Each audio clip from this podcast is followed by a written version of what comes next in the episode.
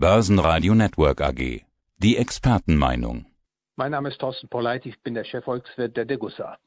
Und außerdem sind Sie Autor des Degussa Marktreports und stehen im zugehörigen Podcast hier zu den entsprechenden Themen dann Rede und Antwort. Größtes und augenscheinliches Thema gerade ist natürlich die Inflation. Hier werden aktuell immer neue Marken übertroffen. Eurozoneninflation auf 13 Jahreshoch mit 4,1 Prozent aktuell.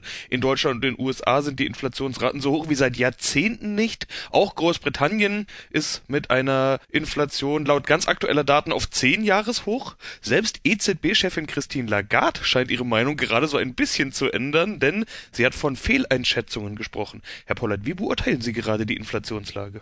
Es ist vollkommen richtig. Sie beschreiben die äh, Entwicklung sehr treffend. Weltweit steigt die Inflation der Konsumgüterpreise an und zwar in ganz starkem Maße. Und äh, die Frage stellt sich natürlich bei vielen Anlegern, ist das tatsächlich nur vorübergehend oder ist das eine dauerhafte Entwicklung? Diese beiden Fragen kann man natürlich letztlich nur beantworten, wenn man Aufschluss hat über die Ursachen der Inflation. Ja, und da gibt es natürlich verschiedene Meinungen der Ökonomen. Dann gibt es Ökonomen, die sagen, die Inflation, also das Ansteigen der Güterpreise auf breiter Front und in fortgesetzter Weise, das wird beispielsweise durch die Corona-Schäden in der Wirtschaftsstruktur Konjunktur angetrieben. Ich persönlich bin Anhänger der monetären Erklärung der Inflation, also dass Inflation letztlich immer ein monetäres Phänomen ist. Und ich fühle da mich auch bestärkt durch die Datenlage, denn weltweit haben die Zentralbanken die Geldmengen massiv ausgeweitet. Also um ein Beispiel zu geben, in den Vereinigten Staaten von Amerika ist seit Ende 2019 bis Herbst 2021 die Geldmenge M2 um etwa 36 Prozent erhöht worden. Die Europäische Zentralbank hat im gleichen Zeitraum die Geldmenge M3 um 18 Prozent erhöht und äh, dass daraus jetzt ein Auftrieb der Konsumgüterpreise erwächst, aber auch ein fortgesetztes Ansteigen der Vermögenspreise im Aktien- oder Häusermarkt zu beobachten ist, das ist für mich nicht überraschend. Ich habe jetzt während dieser laufenden Berichtssaison mit einigen Vorständen gesprochen, die haben die steigenden Preise auf Lieferengpässe und Materialknappheit geschoben. Die Preise wollen die Unternehmen an die Kunden weitergehen. Dort steigen also auch schon wieder die Preise. Ist ja immer eine äh, Kettenreaktion. Wir haben anziehende Energiepreise, die spüren wir vermutlich alle. Mieten steigen seit Jahren. Vermögenspreisinflation haben Sie gerade angesprochen, also Immobilien oder auch Aktien. Äh, die Aktien haben im Jahr 2021 ja nicht mal mehr korrigiert. Normalerweise hat man ja irgendwann mal eine Korrektur Momentan gar nicht. Inzwischen steigen auch die Güter des täglichen Bedarfs, Lebensmittel, Nahrungsmittel, solche Dinge. Aber diese Kettenreaktion, die ist ja erst in Gang gesetzt. Also diese Preise, die die Unternehmen jetzt weitergeben wollen, die sind ja noch gar nicht beim Endkunde angekommen. Also so oder so kommt noch mehr Inflation auf uns zu? Ja, das ist zunächst mal sehr interessant, dass Sie abstellen auf einzelne Unternehmen, die natürlich merken, dass ihre Vorleistungsgüter sich verteuern. Und üblicherweise in einer Volkswirtschaft, wenn äh, die Preise beispielsweise für Energie sich verteuern und die Geldmenge gleich bleibt, dann führt das zu einem sogenannten negativen Realkasseneffekt. Das heißt, Sie können mit äh, der, mit der einzelnen Geldeinheit nunmehr weniger Güter kaufen, weil die sich entsprechend verteuert haben. Und das ist tendenziell ein dämpfender Effekt auf die Konjunktur. Die äh, steigenden Energiepreise in meinem Beispiel werden dann begleitet von einem Nachfragerückgang an, nach anderen Gütern und deren Preise gibt, geben danach. Und in so einem Prozess kommt es nicht zu einem Ansteigen der Güterpreise auf breiter Front. Das ist eben nur möglich, wenn der Geldmantel entsprechend weit geschneidert wurde von der Zentralbank. Und genau das ist der Fall. Derzeit können diese Kostenschubeffekte die zu beobachten sind, also nicht nur im Energiemarkt, sondern mittlerweile auch in der Logistik, in anderen Vorleistungsproduktmärkten, die können sich jetzt übersetzen in steigende Preise auf breiter Front. Und das ist eben die Preisinflation, von der ich eingangs sprach. Und das ist letztlich getrieben durch die Zentralbankpolitik, durch die massive Ausweitung der Geldmenge. Natürlich wollen Politiker, Zentralbankräte und auch systemtreue Ökonomen davon ablenken, dass die Ursache in der Geldpolitik zu finden ist. Und deshalb verweist man dann auf Sündenböcke wie steigende Energiepreise, andere Kostenschubeffekte.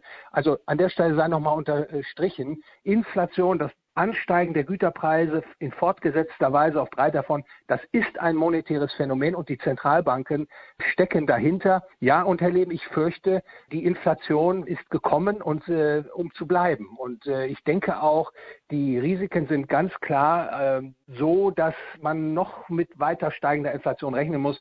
Sprich, eines der zentralen Herausforderungen für jeden Anleger ist eben der Schutz des Vermögens vor Inflation.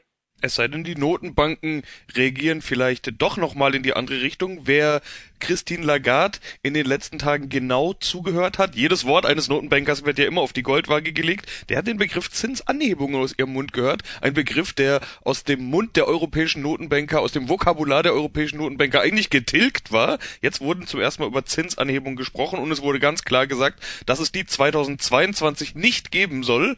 Das ist, glaube ich, keine große Überraschung, aber es ist auch immer spannend zu interpretieren, was nicht gesagt wurde. Es wurde nämlich nicht gesagt, dass es 2023 keine geben wird. Oder ist das jetzt eine Überinterpretation meinerseits? Da gibt es sicherlich verschiedene Deutungen. Äh, ich finde die durchaus attraktiv, die Sie jetzt vorgetragen haben.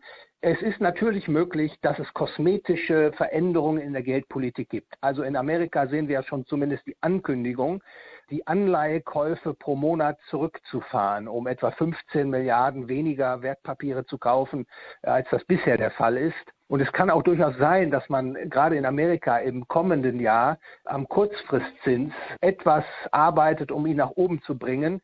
Aber ich sagte bereits, das werden kosmetische Veränderungen sein. Ich glaube nicht, dass sie dazu ausreichen, den Inflationsprozess, der in Gang gekommen ist, tatsächlich diesem Prozess das Wasser abzugraben. Und ich glaube auch nicht, dass das politisch gewollt ist. Derzeit in der Wirtschafts- und Finanzpolitik herrscht vielmehr ein will es mal so bezeichnen, ein neues Paradigma vor, dass man eben auch die erhöhte Inflation, also die Anwendung der Inflationssteuer verwenden kann, um wirtschaftspolitische und finanzpolitische Ziele zu erreichen.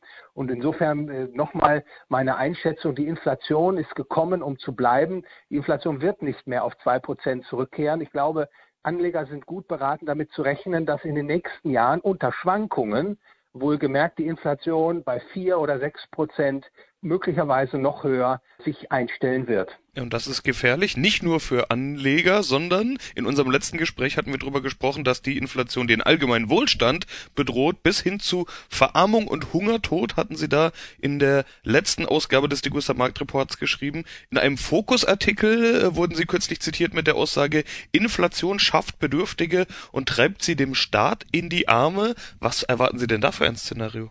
Ja, zunächst mal die, das erste Zitat, was Sie äh, vorgebracht haben, das war im Zusammenhang mit der Aussicht, dass unsere weltweite marktwirtschaftliche Ordnung weiter zurückgedrängt werden könnte.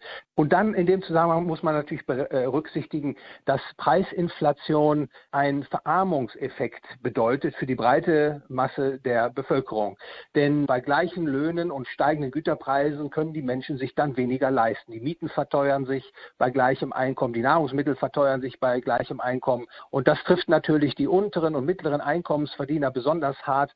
Das ist natürlich dann für die Politik die Möglichkeit, sogenannte Rettungsmaßnahmen zu ergreifen, also in das Wirtschafts- und Gesellschaftssystem weiter einzugreifen, Mietpreisbremsen zu erlassen, Preishöchstgrenzen. Und dann wird es natürlich gefährlich, weil der marktwirtschaftliche Preismechanismus dann in die Hände der Politiker gelangt und äh, Wachstums- und, und, Beschäftigungseinbußen werden die Folge sein. Aber das Beispiel soll äh, eben nochmal herausstellen, wie problematisch Inflation ist. Inflation ist kein Kavaliersdelikt, sondern führt zu weitreichenden gesellschaftlichen und wirtschaftlichen Schäden. Ja, und dann kommen wir noch zur Anlegersicht. Die haben wir ja auch schon einige Male besprochen. Was kann der Anleger tun? Sie sprechen dann häufig vom Thema Gold. Gilt ja als klassischer Inflationsschutz.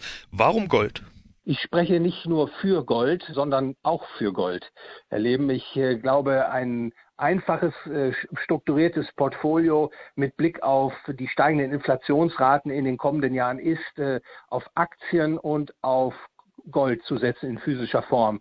Aktien, weil man partizipiert an der produktiven Weiterentwicklung der Weltwirtschaft und auch die Möglichkeit hat, zumindest teilweise dem Kaufkraftverlust des Geldes zu entkommen Und äh, den Anteil der liquiden Mittel, dem würde ich äh, im Wesentlichen dem physischen Gold anvertrauen. Ich darf an der Stelle sagen, das Gold ist letztlich das Grundgeld der Menschheit. Und wenn wir, wenn wir auch in die Vergangenheit schauen, dann zeigt sich, dass über die lange Zeitachse betrachtet eben das Gold den Anleger vor Inflation geschützt hat. Ich will an der Stelle vielleicht äh, einige wenige Zahlen nennen. Von 1995 bis 2020 ist äh, die durchschnittliche Inflation in äh, den Vereinigten Staaten von Amerika etwa knapp vier Prozent gewesen, gemessen an den Konsumgüterpreisen.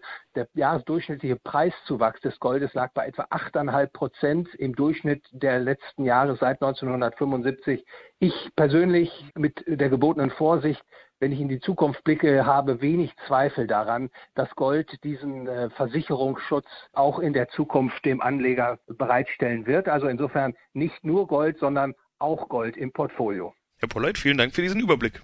Ich bedanke mich für das Gespräch, Herr Leben. Börsenradio Network AG. Die Expertenmeinung.